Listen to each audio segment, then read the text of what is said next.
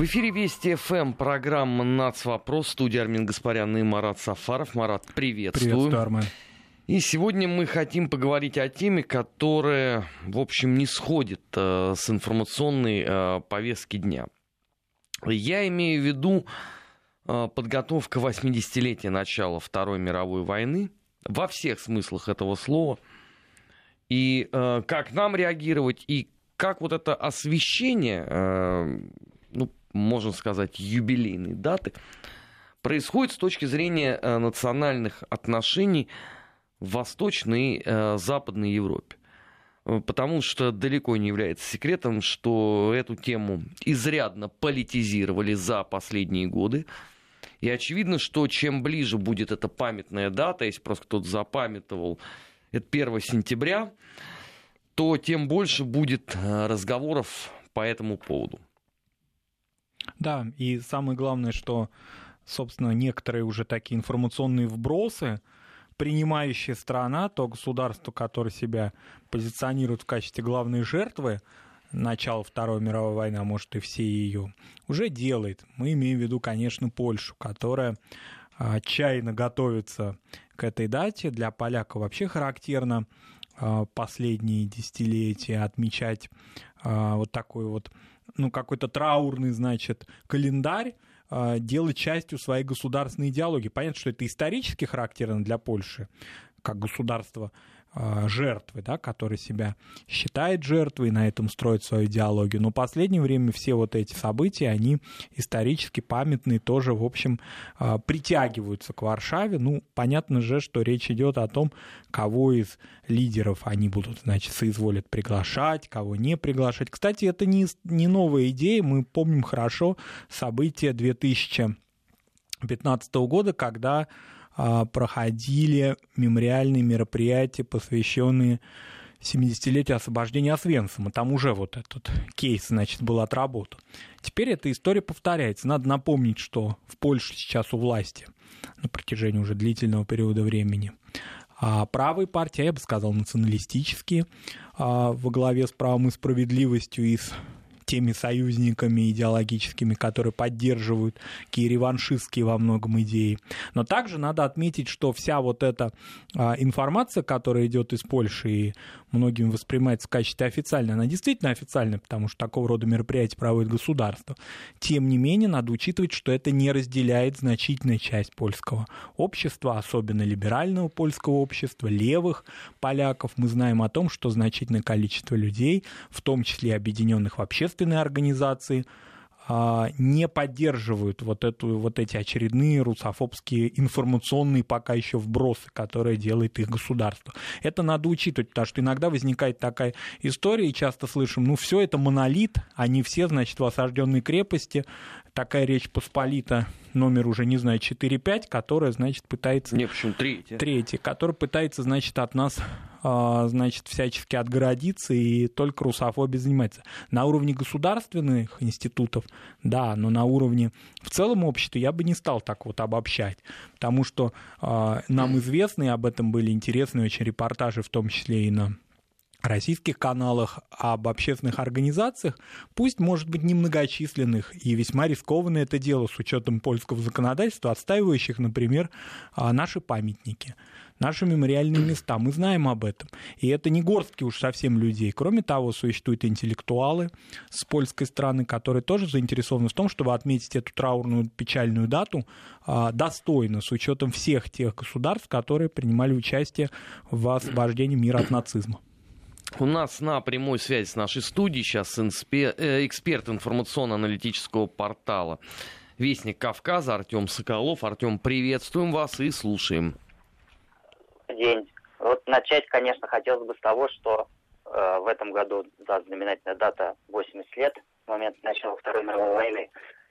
Но, несмотря на это, история этой войны и вообще события, которые ей предшествовали, как, конечно же, по-прежнему вызывает множество мнений и споров. И вот, в частности, не так давно между Израилем и Польшей вспыхнул очередной виток напряженности, связанный с вопросом толкования истории Холокоста.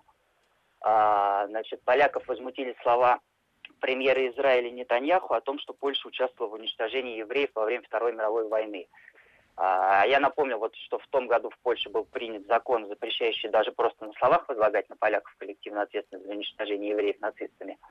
И изначально даже законом устанавливалась уголовная ответственность за обвинение. Но впоследствии, в результате волны, вот поднятой Израилем и Соединенными Штатами, поляки внесли поправки к закону, и уголовная ответственность по этой статье была отменена. В итоге там, правда, потом выяснилось, что слова Нетаньяху неверно трактовали трактовали и, э, израильские журналисты, и он говорил именно про поляков, а не про всю польскую нацию. Э, конфликт вроде бы удалось погасить, но вскоре там последовало очередное заявление, э, теперь уже со стороны ИО главы МИД Израиля Исраэля Каца, который вообще сказал, что каждый поляк впитывает антисемитизм с молоком матери. И вот после этих слов Польша вообще отказалась, например, участвовать во встрече премьер-министров стран Вышеградской четверки и Израиля, и впоследствии саммит был отменен. А, вот, и если как-то это проложить к нам, к России, то, конечно, это в какой-то степени достаточно показательная история, которая лишний раз свидетельствует о том, что вообще тема Второй мировой войны и события, которые были до нее, то есть там 30-е годы 20-го столетия, по-прежнему это все очень болезненно для многих стран.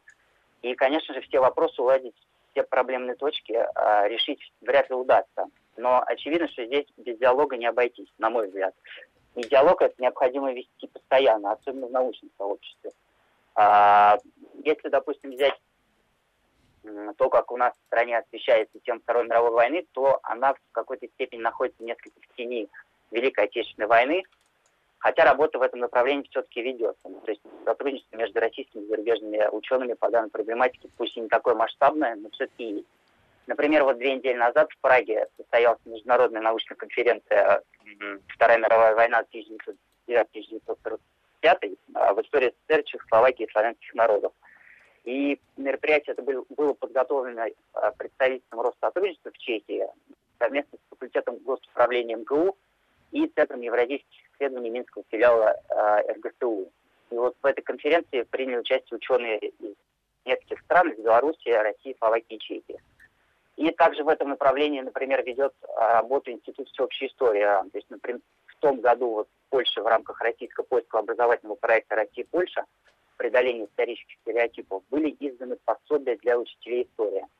И проект этот реализуется уже э, с 2012 года, вот как раз между Институтом всеобщей истории РАН и Институтом Центральной и Восточной Европы в городе Люблин. А, спасибо. На прямой связи с, со студией Вести ФМ был эксперт информационно-аналитического портала Вестник Кавказа Артем Соколов. Я вот право слова никак не могу понять, вот сколько уже это длится история, и все равно для меня осталось загадкой. А на что там обиделись поляки? На то, что в Израиле знают подлинную историю Второй мировой войны – их э, вот эти вот трактовки Качинского сотоварищей категорически не устраивают? Что э, кто-то запамятовал о том, сколько именно граждан Польши было в вермахте и в СС? Что кто-то запамятовал или не знает о том, что э, уже после разгрома Третьего Рейха Э, в Польше прошли отвратительнейшие антисемитские э, погромы, причем под девизом «Завершим дело Адольфа Гитлера». Аж в 1946 году даже. Да, ну это разрушает образ жертвы он сформирован, он получает электоральную поддержку, он стал частью идеологии, он был частью идеологии.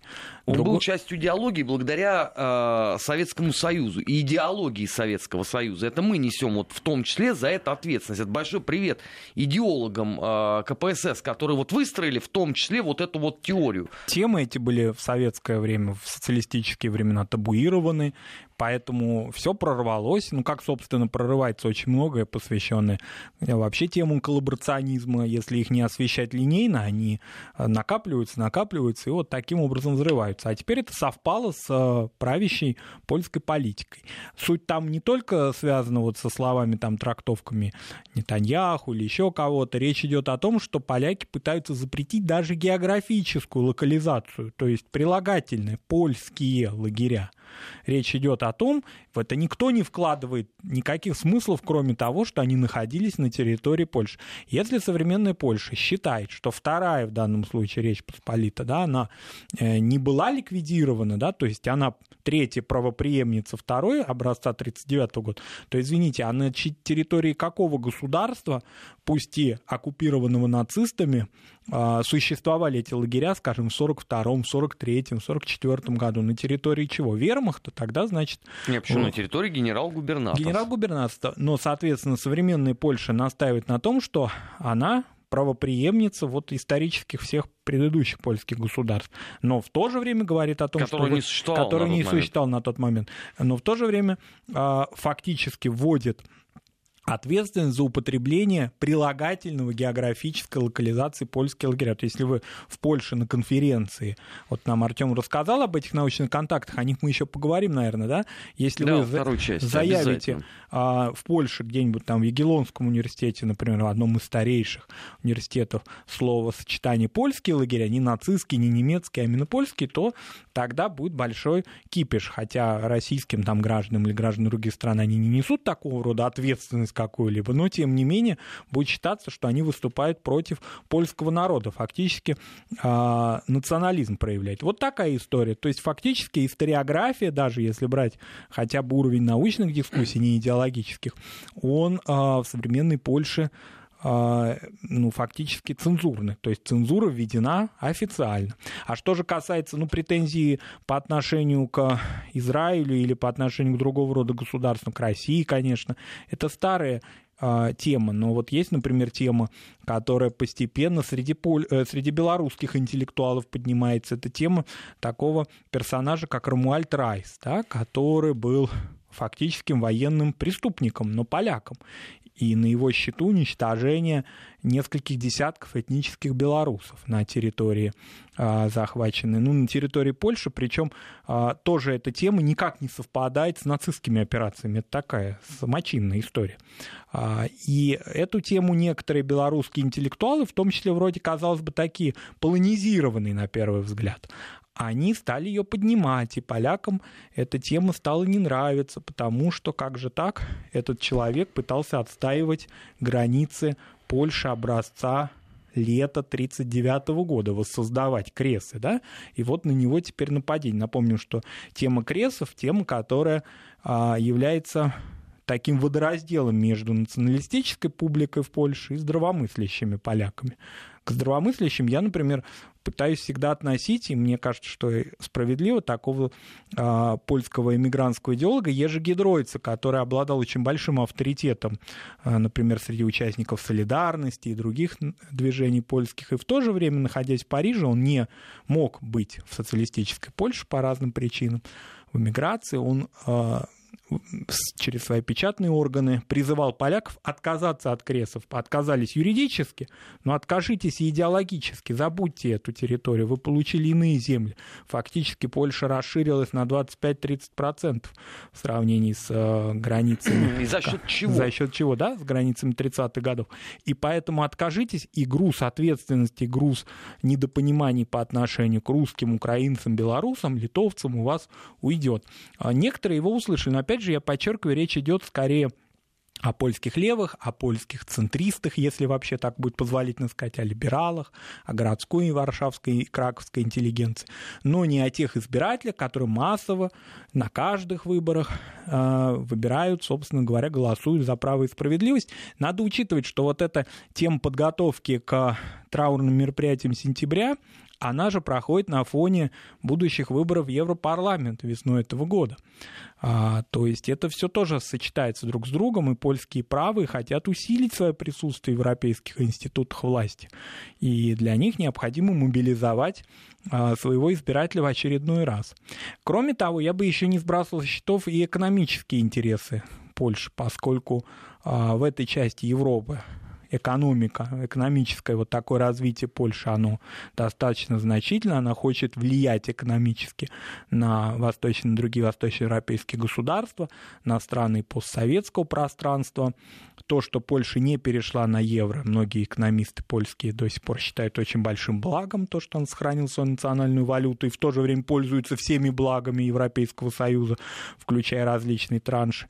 И поэтому различные российские экономические интересы Восточной Европе, они тоже являются предметом конкуренции. Конкуренция между нашими странами в идеологии, в экономике, в политике, она исторически была, наверное, потому что мы вот такие славянские, но в то же время разные. Да? Такой вот у нас разные исторические опыты, в то же время соседские.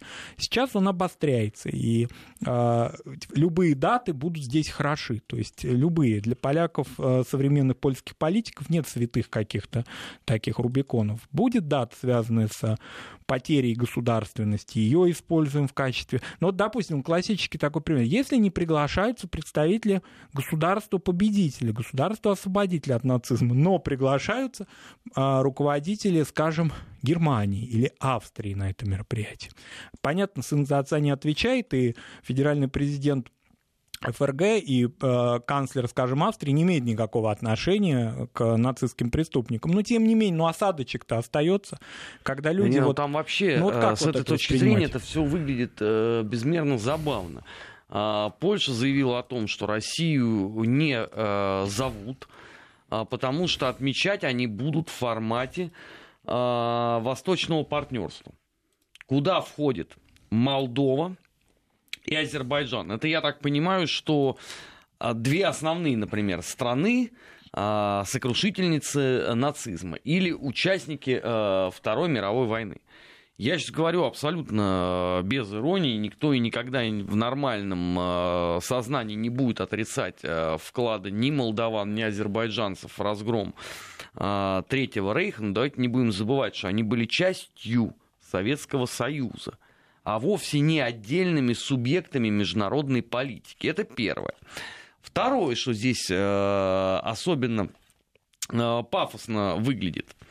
Э, параллельно с э, грядущим отмечанием 80-летия начала Второй мировой войны, э, поляки в очередной раз обратились к Трампу с тем, чтобы он помог получить компенсацию с Германией и с Россией. Ну, там вопрос с Россией мы сейчас оставим в покое, потому что это вечная фантомная боль Варшава. А вот вопрос Германии мне очень интересен.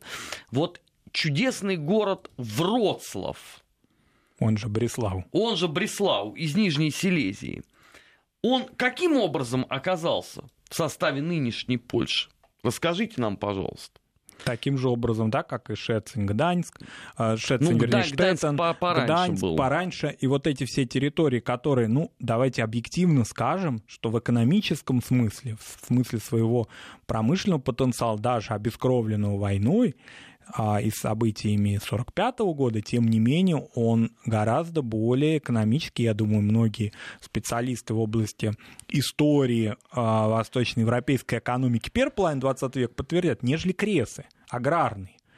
А ведь известно, что вот в этот межвоенный период поляки всячески сокрушались, что все вот там аграрное, все отсталое, национализм там, видите ли, стал расползаться, белорусский, украинский, надо в лагеря посадить, береза картузская, лагерь, так как-то вот, он какой вот, кстати, лагерь, польский, чей вот он лагерь? Вот вообще-то он был создан на территории Второй Речи Посполитой. Может, его тоже нельзя называть польским с точки зрения этой логики, куда сажали коммунистов. Не, а, хорошо, из а каким его тогда надо называть? Вот, из э, коммунистов из вот этих воеводств, э, ныне находящихся на территории Украины и Беларуси. Вот, соответственно, приобрели территории гораздо более, получили территории гораздо более экономически выгодные, да, а, которые входили в состав Германии, несопоставимые по масштабу, нежели окраины польского государства. А теперь надо какие-то претензии с Германией заполучить. Но я думаю, что эта история только подстегивает э, в Германии и так существующие и уже далеко не маргинальные движения, вот эти общественные, ну тоже в какой-то степени националистические движения потомков этих выселенцев. Мы знаем об этих движениях, они иногда так всплывают в период коалиционных различных переговоров, когда, значит, с правой стороны вдруг возникают вот эти вот потомки. Они, правда, более активны с точки зрения чехословакской темы, то есть темы вот выселения из Чехословакии. Но и потомков из Силезии, с, из Померании, а, с Балтийского побережья, они тоже есть, и они тоже организованы. Они тоже могут сказать своему правительству, а что вообще такое-то? Давайте вы нам выплатите с, а, через Польшу компенсации, затребуете у нее за наше имущество.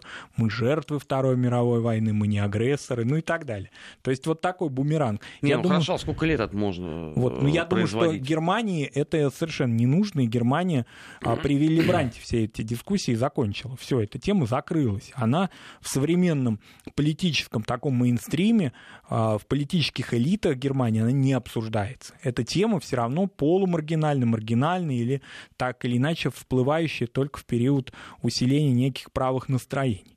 А если в Польше тоже современного вроде бы европейском государстве эта тема может подниматься на официальном уровне, да еще и у Трампа надо просить помощи для этого, то это, конечно, вызывает много вопросов по отношению к современной польской государственной идеологии. Вы тогда разберитесь, вы признаете восточные э, договоры Вилли Бранта образца начала 70-х годов, или скажите, что там какая-то ошибка произошла?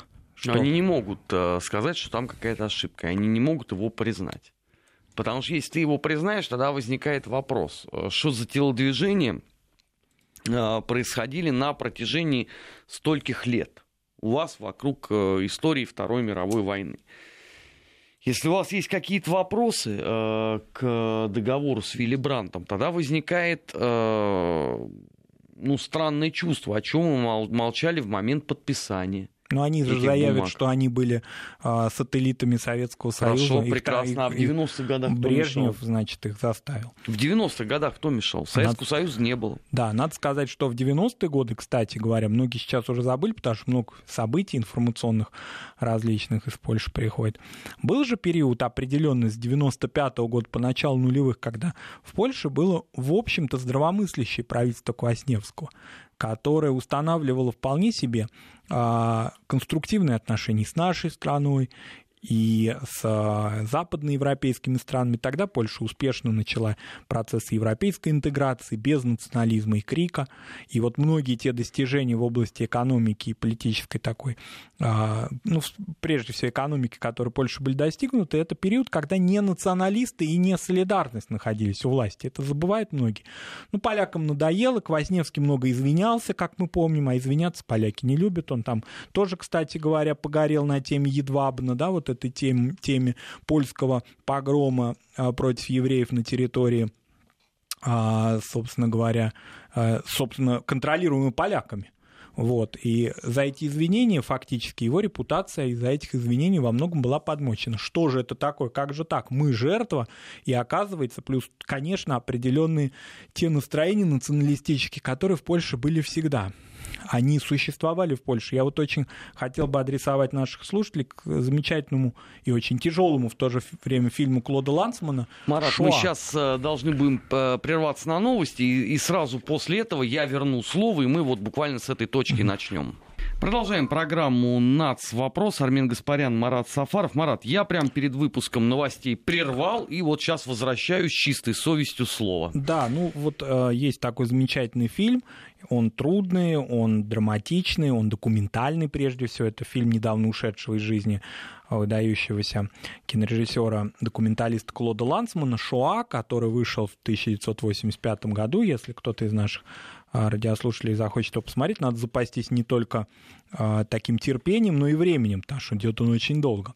А, так вот, в нем режиссер брал интервью у участников событий Второй мировой войны, в том числе и у нацистских преступников, кстати, а также у поляков, причем как влиятельных, например, у Яна Карского, такого загадочного человека, который был связным польского правительства в эмиграции лондонского, и нацистов, кстати говоря. То есть он имел возможность доступа в ад. Он спустился в ад, в гетто, и вышел оттуда живым и невредимым. И одним из первых донес информацию об этих а, событиях до Рузвельта, но, как мы прекрасно знаем, это не имело большого значения для американцев, они не приняли к сведению эту информацию.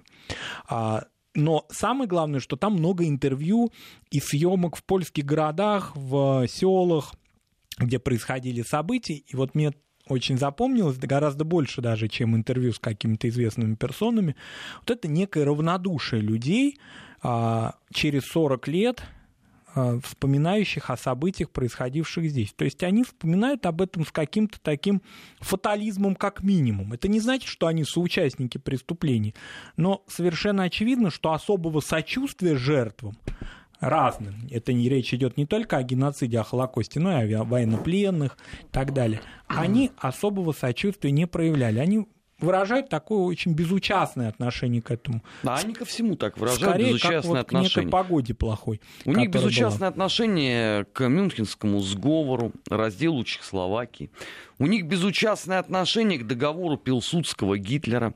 У них безучастное отношение к передаче э, резидентуры Прометея военной разведки Третьего Рейха Абверу. У них вообще ко всему такое вот полунейтральное отношение, что э, порочит честные и белоснежные ризы вечных жертв и э, тех людей, перед которыми все должны э, платить и каяться. Это же вообще часть системы. Вот опять же, э, возвращаясь к тому, что говорил коллега э, в нашем эфире Артем Соколов, по поводу вот этих вот научных конференций. Расскажите мне, пожалуйста, какие могут быть вообще в принципе конференции, если у нас есть часть историков, которые занимают такую ярко выраженную пропольскую позицию и награждены польскими наградами, а никакая другая часть научного сообщества к этим дискуссиям не допускается.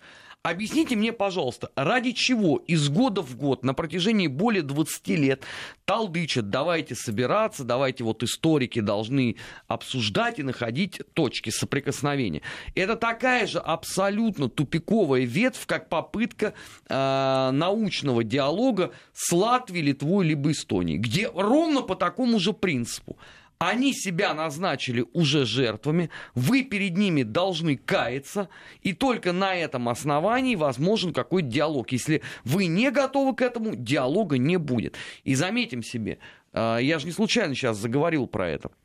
Стоило только полякам заявить о том, что они не видят Россию во время отмечания 80-летия начала Второй мировой войны, тут же опять я услышал этот хор голодных в исполнении определенных наших деятелей. А Давайте соберем научно-практическую конференцию с поляками. А Давайте. Что вы там обсуждать собираетесь? В том-то и дело, что э, нам надо начинать с себя с точки зрения представителей вот этих э, в, самом худшем смысле, да, не в лучшем, друзей польской культуры, людей, которые изучают и интересуются польской культурой, а таких вот оголтелых пропольских настроенных представителей нашей интеллигенции, которые во всех конфликтах и э, различных каких-то недопониманиях двухсторонних всегда занимает польскую позицию. Это старые корни, мы об этом уже неоднократно в наших эфирах говорили, они восходят и к 60-м, и к 70-м годам.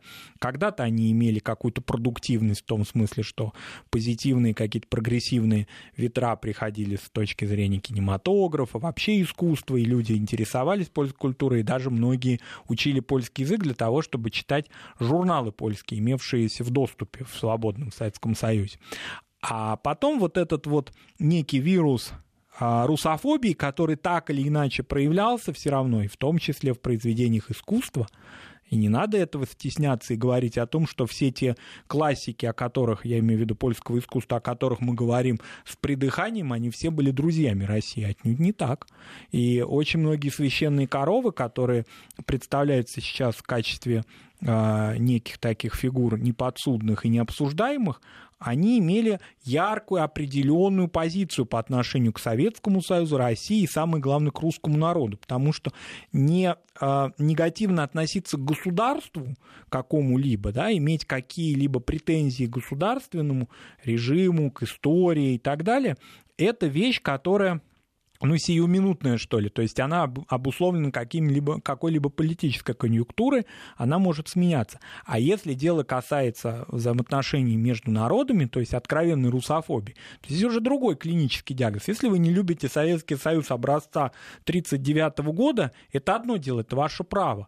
Но если вы э, считаете, что исторически русский народ враг вашему народу, то значит здесь уже нам не о чем дискутировать, никаких конференций собирать не нужен для этого. Нет, здесь беда-то состоит в том, что претензия к Советскому Союзу образца 1939 года это только верхушка айсберга. Там же дальше будет полный букет, потому что если ты условно признаешь Хотя здесь нечего признавать, потому что с точки зрения действовавшего тогда международного права Москва была абсолютно права, и случайно ни Великобритания, ни Франция войну не объявили, а равно как и польское правительство в изгнании. Кстати, тут еще отдельный вопрос, как так получилось, что из Польши уезжало уезжал один состав правительства, а в Лондон приехал совершенно другой. Ладно, это мы оставим э, полякам. Там же дальше э, начиная, начнется история про гражданскую войну, потом про Первую мировую, а, потом а, про Разделы Речи Посполитой, а, про раз... польское восстание. Там масса вопросов. Там даже в том числе вот пару лет назад поляки требовали снова, значит, Парижскому договору денег им выплатить.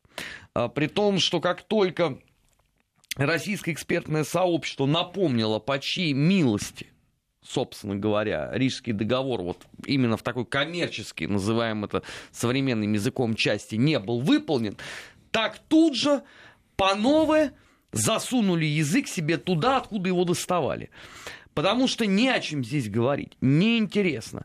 А вот позиция по 1939 году это такой э, неубиенный момент, поскольку они же еще будут параллельно ссылаться на опыт историографии в Советском Союзе, да, там он же такой вот, весьма своеобразный, у нас же это межвоенный период времени, даже освободительный поход. Э, и всякий раз э, э, будут говорить, вот видите, вот это похоже на то, а то было похоже на это, а значит вы должны платить и каяться. А уже такое впечатление, что даже какого-либо сравнения насчет похоже, многие многие в Польше не делают, потому что если почитать прессу польскую, не научные работы, публицистические, то складывается впечатление, что 1 сентября 1939 года гораздо менее негативно к ней, к этой дате относится, нежели к 17 сентября, к походу. Вот это очень важная тема с точки зрения уроков нацизма, с точки зрения тех конвенций, в которых Польша э, везде зафиксировала свое присутствие антинацистских. Опять же, к восточным, значит, договоренностям с Вилли Брандтом, к нерушимости границ.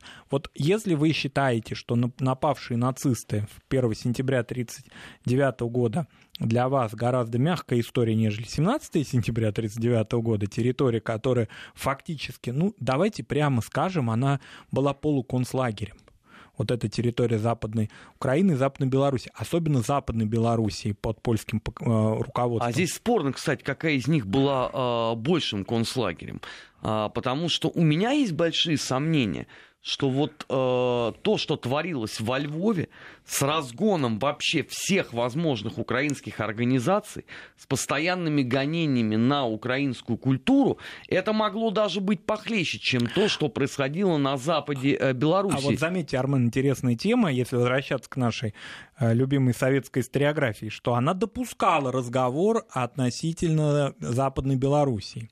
И поскольку тема была западно-белорусской коммунистической партии, вот этой позднее влившейся уже в КПСС, в РККБ, да, соответственно, тема, которая связана с вот этой березой Картузской, с геноцидом против белорусских коммунистов и интеллектуалов, вот это как-то более или менее даже в период а, наших братских отношений с Польской Народной Республикой, это допускалось. Я хорошо помню, например, путеводители даже для туристов по Бресту, в которых, по Брестской области, в которых рассказывалось, а вот здесь был польский, значит, в межвоенный период был польский лагерь концентрационный. То есть это а потом это все благополучно вырезали Да, оттуда. а вот применительно к Украине почему-то эта тема старательно табуировалась. А этому тоже есть объяснение, потому что тогда надо было бы э, доставать из э, закромов э, собственных познаний вопрос э, организации украинских националистов.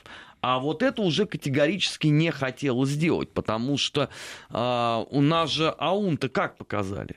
Что это ярко выраженная э, организация против большевиков. И всю жизнь она боролась. А как ты будешь объяснять, что она в конце 20-х, начале 30-х годов, если против кого ты боролся, то исключительно против поляков? Но тем более, что Польша у тебя в социалистическом лагере.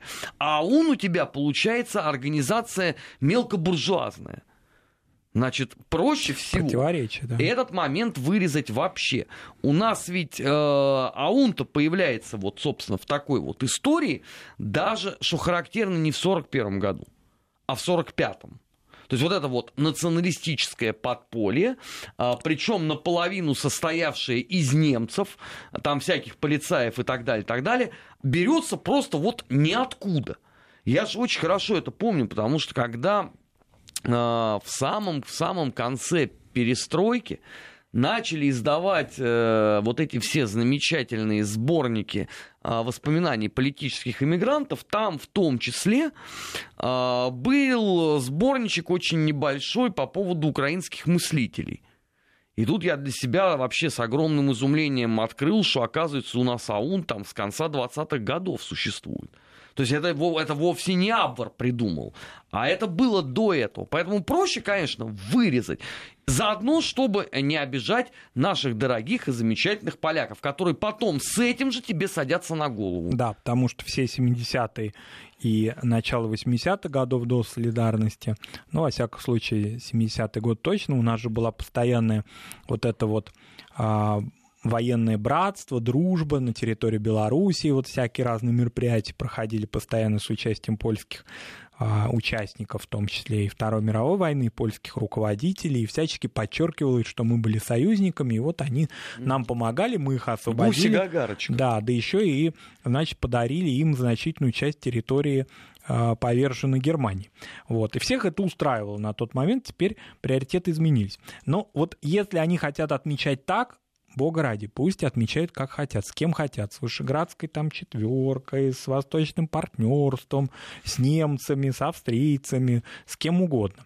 А, Все-таки вот если суммировать, каким образом необходимо нам отметить эту дату печальную, которая имеет к нам прямое отношение, с которой впоследствии началась Великая Отечественная война, а, так, чтобы это имело ну, так скажем, да, какой-либо, ну, может быть, в хорошем смысле и пример для других государств, не умеющих свои даты отмечать, фальсифицирующих историю. Вот мне представляется, что вот этот тренд продолжения на темы диалога, дискуссий, конференции и все прочее, надо уже кончать с этим делом. Потому что я полностью согласен Уже лет 10 как, Да, я полностью точным. согласен, потому что вот маркером здесь является Катынское дело, по которому ну, мы уже опубликовали, по-моему, все, что только было у нас. Все закрома. Нет, самое главное, что проще все равно не стало. Проще не стало. Потому что, э, опубликовав все эти документы, э, у нас началась проблема не на внешнем контуре, а на внутреннем. Потому что все же это происходило в 90-х годах, а тогда как раз э, это было золотое время конспирологии.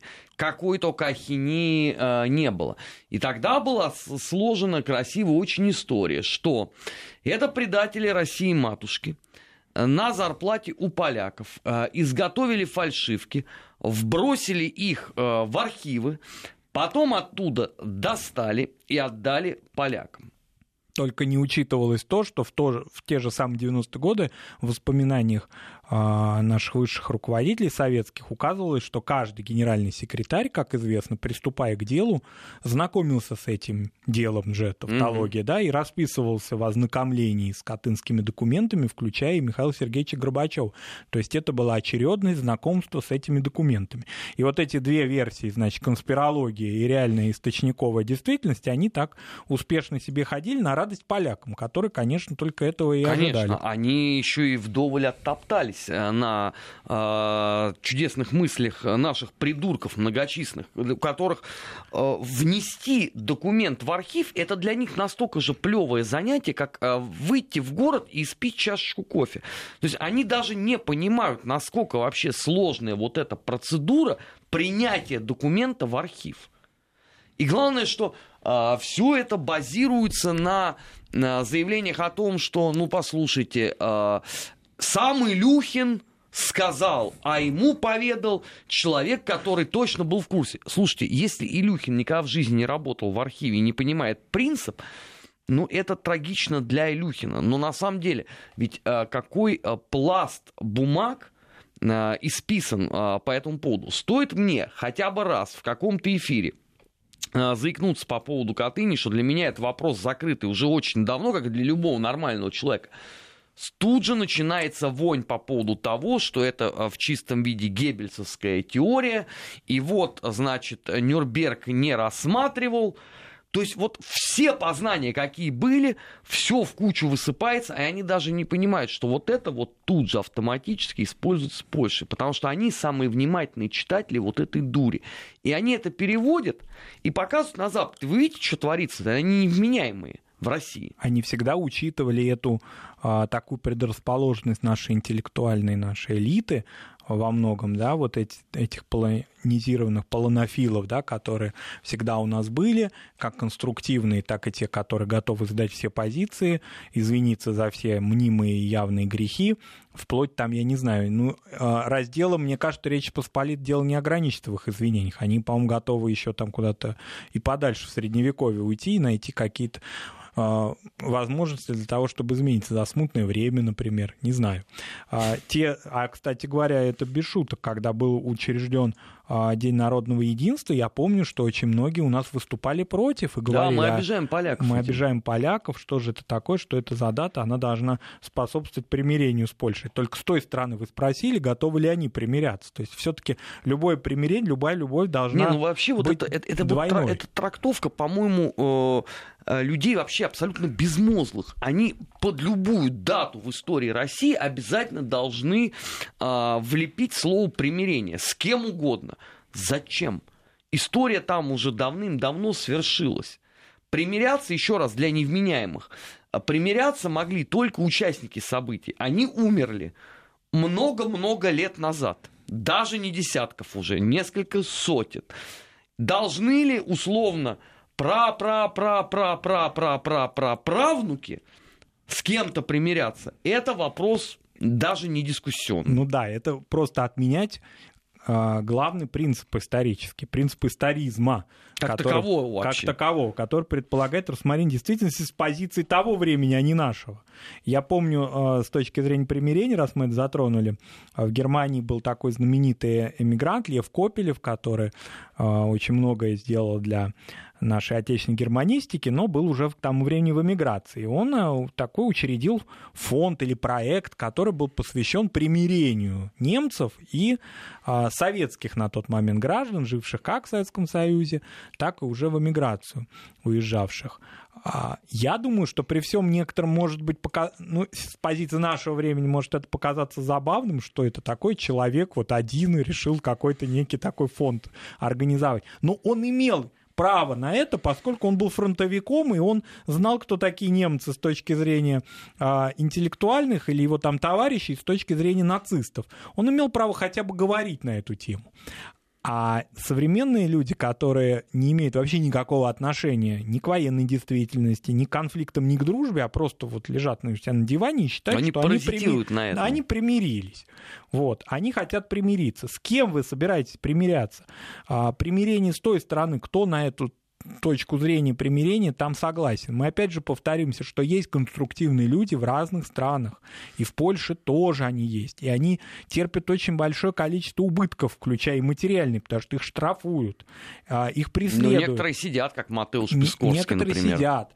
А, есть люди, которые а, действительно узна, узнают о том, что в каком-то маленьком городе а, планируется снос памятника, и они едут туда и отстаивают иногда, пусть на время, но вот сам факт того, что эти люди там, кстати говоря, интересно, что большая часть из них владеет русским языком. Ну там, кстати, опять э, не так давно, с недельку, снесли памятник э, погибшим в бою с немцами членам советской разведгруппы. Разведгруппы, да. Давиде Горчакова, если мне память не изменяет как раз. Вот, эти люди, они существуют, они есть. И, и вот с ними выстраивать какие-либо отношения, поддерживать их, умело их поддерживать, не подставляя, не так, чтобы потом их объявили, что они, значит, пророссийские, и они их совсем там уже за можай загнали, а всячески делать так, чтобы их работа, их важная деятельность для отстаивания интересов не России даже, а отстаивания интересов памяти о Второй мировой войне в широком смысле и о тех погибших а, и наших соотечественниках, и польских а, офицерах и солдатах, которые участвовали в войне тоже, вот это с точки зрения, а не то, что опять собирать э, историков, профессоров, наших коллег, да, которые, ну, приедут, ну, посмотрят, что... Не, хорошо, но они приедут, а они что, посмотрят, дальше какой? что-то изменится с этой точки зрения. Вот они постоянно ездят туда-обратно. Это броуновское движение. Изменилось хоть чего-нибудь? С точки зрения там поддержания контактов, я согласен, да, сторонники этой точки зрения говорят, ну, мы поддерживаем контакты, мы не отгородились совсем, мы разговариваем друг с другом. Окей. А есть э, итог? Но результат, вот, допустим, итог может выражаться, на мой взгляд, скромный, в некоторой переоценке сюжетов, например, в школьных курсах. Но этого тоже этого не, не, нет и не будет в обозримой перспективе. Монографии какие-либо конструктивные, центристские, они, ну, гипотетически, представим, все могут выйти. Ладно, а, тоже в это слабо верится, но это возможно. Небольшим тиражом что-то где-то появится. Но речь идет о воспитании будущих поляков, будущих наших соседей, в каком духе, в какой идеологии они будут воспитываться. А на этот вопрос отвечает только школьный курс. Туда ни о каком конструктиве в, в этих курсах речи быть не может. Там внутри польской это дискуссия, не то, что там русских э, допустят, там поляки не могут договориться. Потому что, еще раз повторяю, многие люди, которые а, не разделяют идеи националистов, они выступают за то, что многие сюжеты же, например, посвященные солидарности, посвященные теме ответственности солидарности, или, например, такому моменту, как связь солидарности лидеров ее и польских спецслужб, которые тоже очень тема ну, не весьма и весьма... Про ЦРУ. ЦРУ, да. Весьма темы очень и очень... Э, роль Ярузельского, который сейчас, как это часто бывает, после смерти начинается переоценка в позитивную сторону. Вот они по этим темам не могут договориться. О каком диалоге с русскими может идти Ну, зато э, к этому э, постоянно призывают. Это вообще такой, э, мне кажется, э, такая константа наших наших э, взаимоотношений с Польшей. Это была программа «Нацвопрос». Спасибо Марату Сафарову. Спасибо, В следующем Армен. часе, сразу после новостей, недельный отчет. Будем подводить итоги недели. Не переключайтесь. Э, в эфире Вести ФМ. Всегда любопытно.